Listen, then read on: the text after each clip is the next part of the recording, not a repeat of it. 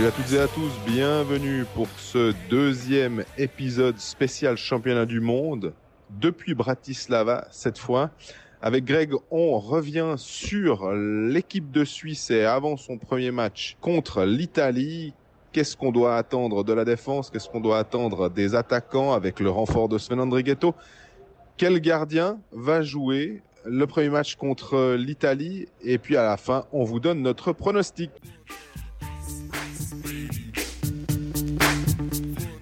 Salut Greg. Salut Jean-Fred, alors on y est enfin à Bratislava, donc tout de suite pour vous planter le, décor, on est dans dans la patinoire de, Bratislava. Euh, on a dû se faire ouvrir une salle pour tenter d'enregistrer. Bref, c'est c'est un peu rock'n'roll, mais je crois qu'on y est sur cet épisode. Ah, des conditions pas simples, mais ma foi, on est un peu des baroudeurs de l'extrême hein, du podcast. Les journalistes de guerre, c'est rien à côté. Exactement. Mais on est déjà très content en tout cas d'être présent euh, pour le deuxième championnat du monde de Colfax. C'est quand même euh, plus vraiment l'anniversaire, vu que c'était la semaine passée, mais ça fait quand même un petit un petit quelque chose d'être là pour euh, pour ce tournoi. Donc l'équipe de Suisse qui commence ce samedi à 12h15 contre l'Italie. Ouais le néo-promu. On a l'impression que, je sais pas si le Villeveuclin du calendrier de l'IAHF s'amuse à faire chaque fois euh, Suisse contre le néo-promu, parce que c'était déjà le cas l'année passée. Hein, contre l'Autriche, c'était déjà le cas l'année précédente à Paris, contre, la Slovénie, euh, contre le Kazakhstan encore avant. Finalement, il y a que depuis 2013 où la Suisse avait joué d'entrée de jeu contre la Suède, qu'elle avait gagné. Et en 2014 contre la Russie où elle prend 5-0 d'entrée. D'ailleurs, bah, c'est la petite particularité, c'est l'équipe de Suisse depuis 2013 n'a jamais gagné son match d'ouverture. Alors 2013 elle l'avait fait justement, n'a jamais gagné en 60 minutes son match d'ouverture. Du coup ça commence à faire un petit peu long. Là c'est l'adversaire qui a l'air quand même idéal, non? Bah alors si cet adversaire-là n'est pas idéal, euh, je pense qu'on peut tous rentrer à la maison. je sais pas entre euh, affronter une Russie euh, étoilée ou, ou, une Italie qui, moi les seuls joueurs que je connais, je suis désolé hein, pour les autres c'est les trois joueurs qui jouent en Suisse. Hein, c'est donc euh, Luca Zanata qui joue à Hulton, c'est Giovanni Morini qui joue à Lugano, c'est Diego Costner qui joue à, à Ambri Piata. Tu me dis que c'est si c'est les stars de cette équipe, parce que c'est ceux qui jouent en. Alors il y en a quand même un ou deux qui jouent en DEL et tout, il y a pas de problème, mais euh, je suis pas franchement impressionné, on va dire. Ouais, moi je te rajouterais quand même le gardien Andreas Bernard qui joue, euh, qui a joué toute la saison à A7 en, en Finlande fait une bonne saison d'un point de vue statistique. C'est pas un joueur que, un gardien que je connais, mais quand même, il, fait une bonne saison statistiquement parlant là-bas. On se rappelle l'année passée contre l'Autriche, c'était Starkbaum, l'éphémère gardien de Cloten, qui était venu, euh, Exactement. qui était venu dégoûter l'équipe de Suisse pendant assez longtemps. Il avait fait un match incroyable, ce gardien-là. Les, les, débuts de tournoi, c'est pas évident. Il y a, il y a toujours ces cette petite pression supplémentaire autour d'une équipe et d'autant plus cette année quand euh, il y a un titre euh, enfin un titre non un statut de vice-champion du monde euh, à être aîné. D'ailleurs j'en ai parlé un petit peu avec Tristan Chervet de, de, de ses attentes finalement autour de, de, cette équipe de cette équipe de Suisse avant ce tournoi et comment lui vit cette, cette pression autour de ce groupe. Ah, disons qu'on savait qu'on allait parler comme ça de nous. Je veux dire c'est sûr que plus les prestations avancent, euh, plus on attend, euh, plus on attend. Et je pense que pour nous, il n'y a, pas beaucoup qui change. Euh, tout ce qu'on peut influencer, c'est le prochain match. Donc, on va se préparer pour demain et tout le reste suivra automatiquement. Mais Tristan Chervec est quand même assez confiant finalement en ce début de tournoi. Il n'y a pas vraiment quoi ne pas l'être. J'ai l'impression, si, si on regarde le calendrier, quatre premiers matchs abordables pour l'équipe de Suisse, si tu fais pas le plein, faut au minimum arriver avec une dizaine de points après quatre matchs, à mon avis, pour être euh, pour être bien lancé dans cette compétition. Et finalement, une équipe de Suisse qui qui a pas grand chose à perdre parce qu'on rappelle l'année passée, il y a eu cette euh, ces deux semaines un peu folles où tout a tourné en faveur de l'équipe de Suisse. On rappelle quand même que le quart de finale contre la Finlande, tu rejoues 100 fois le match, je suis pas sûr que la, Suisse les gagne 10 fois celui-ci. Et c'était deux semaines où tout s'est bien déroulé faut peut-être pas attendre ça chaque année non plus. C'est comme ça que j'entamerai ce tournoi aussi en me disant, bah, l'équipe de Suisse a fait quelque chose d'exceptionnel l'année dernière. Alors c'est tout à fait juste. C'est l'année passée aussi. Elle perd un point contre l'Autriche et ce point, elle a été récupéré en fait contre les Tchèques en perdant, euh, je sais plus si c'était en, overtime ou en ou au penalty. Et puis elle avait ce dernier match contre la France où on était un peu, euh, on se demandait ce qui allait se passer. Puis finalement, la Suisse avait gagné 5-1, il n'y avait pas eu de problème. Ils avaient gagné, ils avaient passé avec 12 points. Mm-hmm mais c'était pas non plus. Euh, tu dis c'était une semaine, euh, deux semaines folles. Oui, parce que au final, on, se rappelle ce qu'il y a eu. Mais bon, ils ont quand même perdu contre la Suède, ils ont quand même perdu contre la Russie. Donc euh, voilà, ils n'avaient pas non plus tout gagné comme ça avait été le cas en, Suède en 2013, où là ils avaient enchaîné les victoires et c'était assez incroyable. Et ils avaient quand même connu un petit peu des, des, soubresauts. Et euh, moi j'aime bien que l'équipe de Suisse ait des, ait des problèmes en fait, euh, parce que c'est comme ça qu'elle se construit, c'est comme ça qu'elle peut grandir. Très bien. Maintenant, j'espère que le problème, ce sera pas contre l'Italie, ni contre la Lettonie, parce qu'en plus, on a vu ces matchs de préparation, on a vu une Suisse aller, je sais pas si on peut dire crescendo, mais il y a eu un faux pas contre la France lors du deuxième match à Genève. Mais sinon, on a vu une Suisse, on a vu un groupe solide, on a vu des lignes qui semblent quand même relativement bien tournées. Il, me semble que Patrick Fischer a quand même ses paires défensives qui sont définies, des paires défensives qu'on connaît depuis 2018 ou même depuis 2017. Il n'y a pas tellement de raison d'avoir peur, mais il faut toujours respecter effectivement les adversaires. Tu dis un truc très juste, euh, c'est ce match contre la France. Donc on rappelle deux, matchs amicaux contre la France, deux matchs contre la Lettonie. Le deuxième contre la France, perdu après prolongation, euh, après avoir pourtant étalé la même équipe de France 24 heures plus tôt.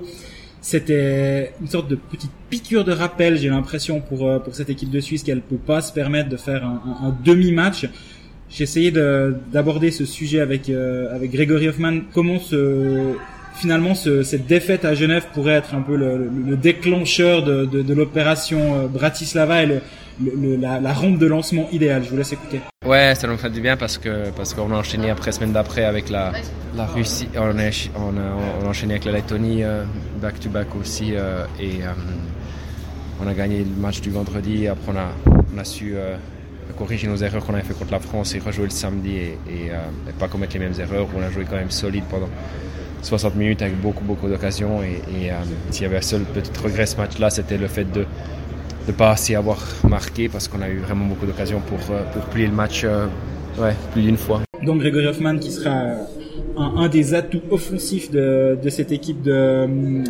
de, de, Patrick Fischer. Il joue sur la ligne avec Kourachev au centre et Marchini sur l'autre aile de manière très éphémère, il était passé en première ligne durant le, le match de la France justement. Et bah, je vous laisse aussi écouter sa réaction sur ce, sur ce passage à, à l'aile de Nico Ischier.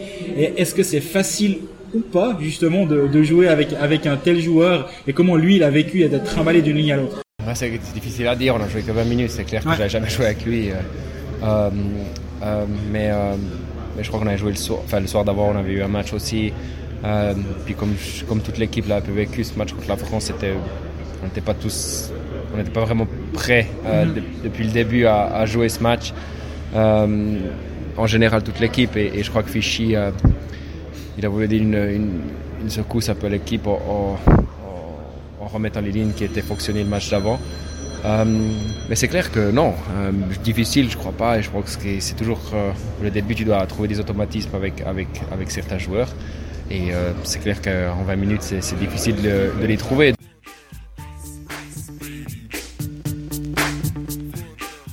Bon, ben on va passer au line-up un peu de cette équipe de Suisse, hein, qui a que, on va dire, 15 joueurs, 18 si on prend en compte les trois gardiens, mais il n'y a pas de suspense.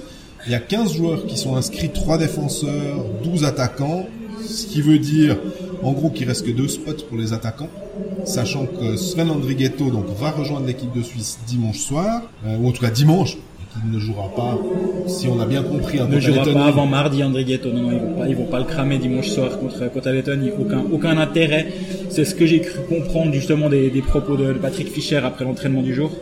Et puis, euh, eh ben, on a trois défenseurs. C'est là que ça va être assez intéressant parce que finalement euh, Weber et Yossi sont, sont in et euh, Colin euh, sont pas son, Romain pardon Romain Lefel est aussi euh, dedans à cause de son son habileté sur le power play donc ces trois là c'est bon. Est-ce qu'on peut dire que par ricochet Genadzi est inscrit? C'est difficile. C'est difficile. Parce que les paires n'ont pas changé donc depuis le, le, le dernier euh, match de, de préparation à Weinfelden ce qui veut dire que les paires sont Yossi Weber Diaz, Yanis Moser, euh, Frick Fora et donc Gennady Leffel. Diaz était malade, il est arrivé euh, hier soir, il a fait son premier entraînement euh, ce matin, enfin vendredi matin. Il jouait de nouveau avec Yanis Moser, donc on aurait tendance à dire ouais le, le petit jeune, euh, on peut le mettre de, dehors, mais pourquoi il ferait ça? Je vois pas tellement. Non. non ma, ma, ma, mon idée c'est qu'un de, un des deux entre Frick et Fora sera pas pas aligné comme euh, comme comme Damien Ria et Alessio Bertaggia c'est c'est comme ça que je, je, vois le truc il va partir avec ses sept défenseurs. Du moins c'est ce qu'il avait l'air d'anticiper avant le avant ce premier match contre euh, contre l'Italie. Pour aussi se laisser une, une, petite liberté au cas où Niederreiter et les Carolina Hurricanes se font se font balayer en quatre matchs ce qui permettrait à Niederreiter de peut-être débarquer. Voilà, 4 ou 5, je pense, c'est la limite. Euh, si la Suisse est qualifiée pour le quart de son quart de finale, mais faut faire aussi euh, attention, c'est on sait qu'il peut y avoir des blessures. Donc euh, si tu te gardes un spot, euh, mais que ben, admettons qu'il y a un, des joueurs des, premiers blocs qui, saute, bah, il va inscrire un des gars qu'il a en trop et on peut dire au revoir au potentiel euh, Niederreiter. Bon, par contre, toi, tu vas quand même aller sur Skyscanner euh, pour voir à quelle heure partirait le premier vol euh, depuis la Caroline pour euh, pour rejoindre Bratislava, non? Mais ça, c'est obligé. Mais ça, c'est une constante qu'on a qu'on définit depuis depuis Copenhague. C'est effectivement Skyscanner pour voir si il y a moyen de d'arriver. Mais non, ce qui est ce qui est sûr, c'est que en gros, on va dire, je crois que c'est le lundi ou mardi prochain donc dans une semaine et demie. Là, ce sera vraiment le dernier euh, moment pour éventuellement arriver, mais même là, je pense que ce sera très difficile, mais on va quand même, euh, je pense au fil des matchs de Carolina, si par hasard ils, perdent, on va quand même toujours poser la question à Patrick Fischer. On va prendre match de Carolina après match de Carolina pour euh, pour ce championnat du monde, on va dire. Mais parlons des joueurs qui sont un peu présents quand même. Là, on a parlé des défenseurs. En attaque, donc il y a la ligne Hoffman, Kourachev, Martini qui est assez assez claire, j'ai l'impression. Et du coup, bah, c'est maintenant Moser qui est avec Ishier et Fiala. Mhm. Euh, il y a Praplan et As qui sont sur le troisième trio. Avec Ambul. Avec Ambul. Et la dernière ligne, bah, c'est le, binôme, on va dire, euh, Tristan Chervet, Noah Rod, avec au centre Christophe Berti. Et ça, c'est peut-être la petite surprise de l'alignement, c'est Christophe Berti, centre de la quatrième ligne. Ouais, j'en ai un petit peu parlé. Euh, je dis ça va, tu te sens à l'aise au, centre. Puis il me dit ouais ouais ouais, c'est cool. Euh, les, les, deux sont rapides, ils ont de l'énergie, ça c'est chouette. Euh, faut juste que je fasse attention à un truc. Puis je m'attendais bien à ce qu'ils me disent les face-off. Puis c'était ça. C'est pour lui c'est c'est essentiel de gagner ses face-off parce que il est moins habitué à ça. Puis c'est quelque chose qui s'entraîne. Enfin j'ai l'impression que c'est un exercice, tu sais, c'est comme au basket avec les lancers francs, c'est un exercice de répétition. Je pense que tu peux avoir des bonnes habiletés au départ, mais après, forcément, tu commences à avoir de l'expérience, de savoir un petit peu comment l'adversaire va jouer. Puis voilà, il paraît que d'ailleurs, euh, c'est Hoffman qui disait que Kourachev, qu'on ne connaît pas, il faut être clair. Hein, on, l'a vu avec les M20, euh, mais euh, jusqu'à preuve du contraire, les matchs des Remparts de Québec, on les suit pas en live.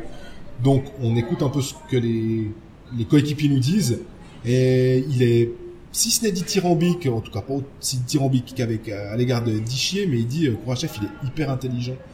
Euh, il sait tout de suite, il va vite, il est, il est très mobile et euh, il est bon aux engagements. Alors, euh... moi, c'est pas pas les coéquipiers, mais même les, les, les, personnes du milieu avec qui je parle me disent ouais alors Kourachev faut vraiment vraiment être euh, être bien avec lui assez tôt parce qu'il va nous embêter encore un sacré moment et euh, parce parce qu'il est parce qu'il est très fort apparemment il il a il, a, bah, il est déjà il est présent au championnat du monde. Alors certes, il est centre, donc euh, forcément, c'est pas la position euh, la plus forte de, de l'équipe de Suisse, mais il a une maturité dans son jeu apparemment qui est, qui est assez admirable. Donc euh, ouais, ça va être un, des points intéressants. Mais moi, je reviens deux secondes sur Christophe Berchi, centre de la quatrième ligne.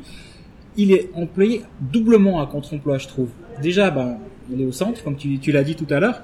Et accessoirement, il est quand même censé euh, être dans la ligne à vocation plutôt défensive qui va scoltiner toutes les, toutes les premières lignes adverses. Alors contre l'Italie, ça va pas ça va pas être un facteur contre la Lettonie non plus, contre la Norvège ou l'Autriche. Là aussi c'est mais dans dans la suite du tournoi, tu l'as t'as un, un centre de quatrième ligne qui est plutôt un joueur un ailier offensif.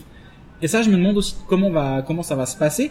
Peut-être qu'il a il, a tout à fait les les, les capacités d'avoir ce rôle et de, de, le jouer à merveille. Si Patrick Fischer le met à cette place-là, je pense que il, il en est convaincu. Mais moi, je me réjouis de voir comment comment ça va se passer aussi sur ce point-là, parce que les premières lignes c'est un peu plus clair finalement.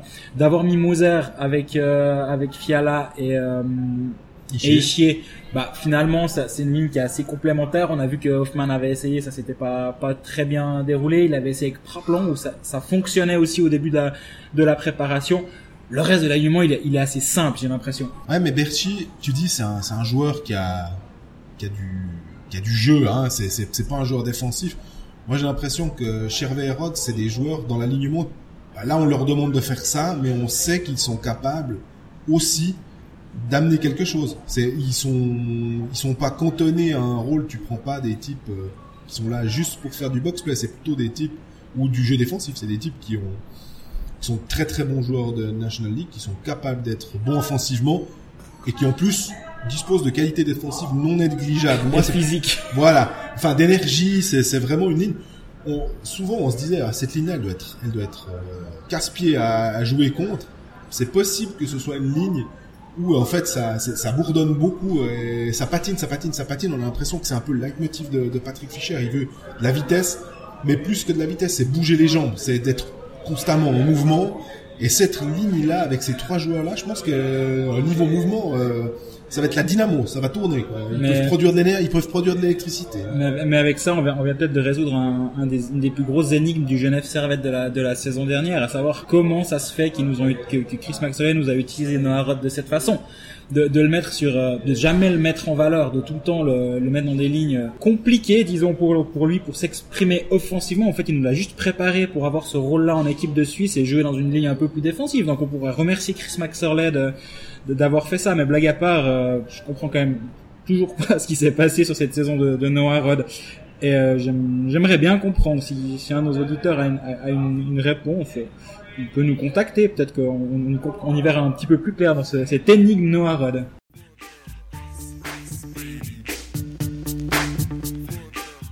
Maintenant qu'on a bien parlé des attaquants, des défenseurs, on va finir presque euh, naturellement par un, un sujet qui est pas, pas si simple que ça, alors que les trois gardiens, euh, on a tout de suite dit qu'on trouvait ça parfait compte tenu de la saison régulière. hein. Tu mets qui? Pour partir demain, Berra, Genoni, Robert Mayer Bah alors, on va on va procéder par élimination. Dans, dans mon esprit, il va commencer avec Genoni, le premier match contre l'Italie, et il va mettre Berra en deux et puis Robert en tribune. C'est spéculation complète, hein, on va pas se mentir. Et il va tourner dans, le match euh, numéro 2, il mettra Berra et Genoni. En, Berra devant le filet, Genoni en deux. L'équipe de Suisse fait des back-to-back sur euh, quasi quasi tout le tournoi. Elle en a, elle a trois sets de back-to-back. Donc les deux gardiens vont tourner, il le fait souvent comme ça. Il y a, a aucun intérêt à, à envoyer un type euh, entre les poteaux euh, six fois sur le tour de sur, sur la phase de, de poule. Donc euh, alternance Genoni Berra, ça a bien fonctionné l'année passée au Danemark. Pas de raison de, de changer des, des gardiens qui, qui sont bien en place, il me semble. Alors, parfaitement. Euh, ça voudrait dire que si je suis ton, ton raisonnement, c'est euh, d'abord, donc Béra contre la Lettonie, ça voudra dire Genoni contre l'Autriche et Béra contre euh, la Norvège. Et puis après, on a le gros morceau avec Russie-Suède, donc Genoni Béra. Et puis on retrouverait. Là, on se projette beaucoup. Non, on se projette beaucoup, mais ça voudrait dire aussi que, et je pense que tu as raison, ça voudrait dire que le septième match contre les Tchèques, tu peux remettre Genoni, ça voudrait dire quatre matchs pour Genoni, trois matchs pour Béra, tu as quand même défini un numéro 1 à ce moment-là, le quart de finale, tu repars avec, euh, avec ton numéro un. Ou alors tu donnes le match contre les Tchèques à Robert Mayer euh, fa- face à face à ses origines. Ça peut être rigolo comme euh, comme petite histoire à écrire à la, à la veille de ce match, non? Alors, oui, faut être sûr quand même que tu as les points nécessaires, euh, puis que t'es pas en train de serrer les fesses, hein, parce que... C'est pas un manchot, Robert Mayer, quand même, non? Du tout, mais tout d'un coup, lancer ton troisième gardien dans le dernier Non, match... bien c'était- sûr, bien sûr. Mais là, c'est vraiment de la spécula- c'est vraiment de la spéculation. On- on- on- contrairement à ce que disent les joueurs, là, on n'est pas vraiment en train de prendre match après match. Mais là, bah, après l'Italie, match numéro 2, ce sera la Lettonie. La Lettonie de, de Bob Hartley, on l'a, on l'a vu deux fois. Euh, une fois à Eriza, une fois à Weinfelden. T'étais présent. T'en as pensé quoi de cette Lettonie? Là, j- j'ai pas été franchement impressionné par cette équipe. Je m'attendais quand même à une, une équipe un peu euh, pénible à jouer, euh, avec euh, beaucoup de justement d'énergie. Tu compenses le peut-être pas le manque de technique, mais c'est clair que maintenant par rapport à l'équipe de Suisse, on peut le dire, Lettonie elle est moins forte sur le papier. Oui. Ça veut pas dire qu'elle la Suisse, la Lettonie va gagner. Quand on regarde simplement le contingent, on dit la Suisse est meilleure. Je veux dire, Il n'y a pas de romagnosie du côté de la Lettonie. Maintenant, Il y a Merzlikins qui revient. Qui sera pas encore là, je pense, pour le, le match numéro 2. Mais ça peut tout d'un coup apporter un petit regain de quelque chose à la Lettonie. Ils ont des joueurs qu'on connaît comme Kennins.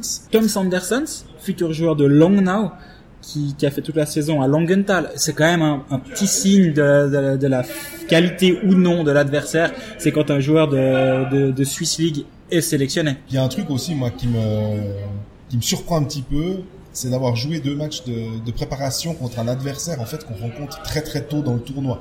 Même en fait qu'on va rencontrer dans le tournoi. J'aurais pas été surpris de jouer contre le Danemark, mais de jouer contre la Lettonie, euh, c'est assez surprenant. Et bah, on a posé la question à Gregory Hoffman ce que ça fait de jouer contre le même adversaire, en fait, de l'avoir affronté une semaine euh, à peu près plus tôt. On vous laisse écouter sa réponse. Les championnats du monde, c'est encore euh, un niveau au-dessus, je vais dire.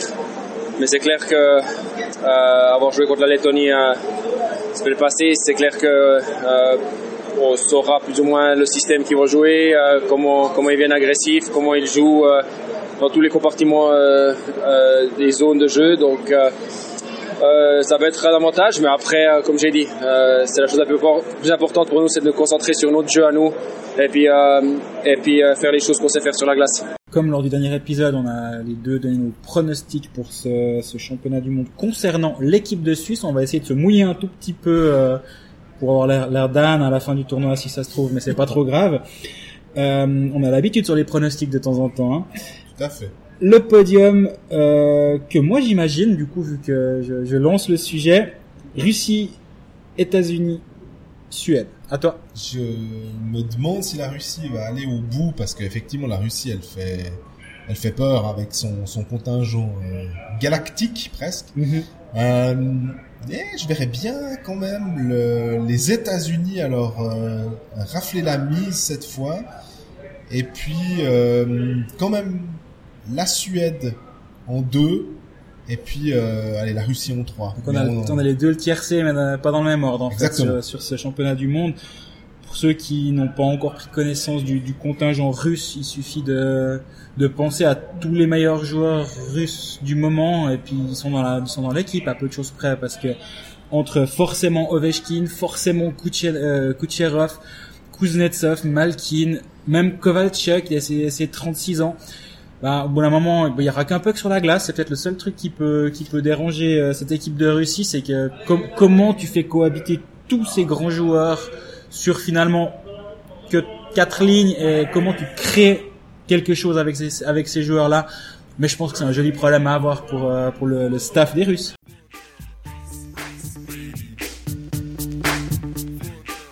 Et comme vous l'entendez peut-être derrière nous, les, supporters sont gentiment en train d'arriver dans la patinoire. Donc je pense c'est l'heure pour nous de, de boucler. Sinon, on va, on va, on va vraiment pas être audible sur la fin de ce, premier épisode depuis Bratislava. Donc tout au long du mondial, on peut pas vous donner les jours de publication, mais c'est probable que lundi l'épisode suivant sorte après les deux pré-matchs du week-end. Donc d'ici là, bah, n'hésitez pas à nous poser vos questions sur les réseaux sociaux et puis continuez de nous écouter et de partager nos épisodes, ça nous fait toujours très plaisir. Merci. Bon mondial.